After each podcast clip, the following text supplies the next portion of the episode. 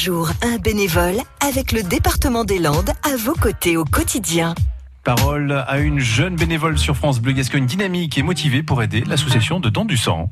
Bonjour, je m'appelle Elorie Divos, je vais avoir 18 ans et je suis bénévole au Dents du Sang à Castet.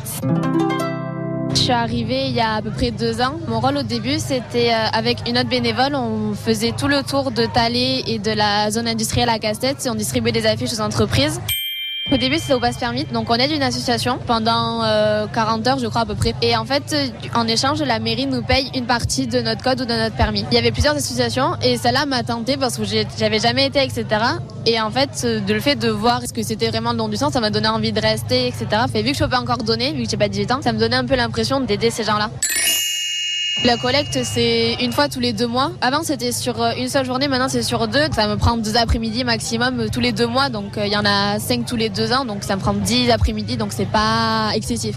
Et je me dis que si je commence maintenant à me mettre dans une association, ben, quand j'aurai 30 ans, je pense pas que je le ferai non plus. À réécouter et à podcaster sur l'appli France Bleu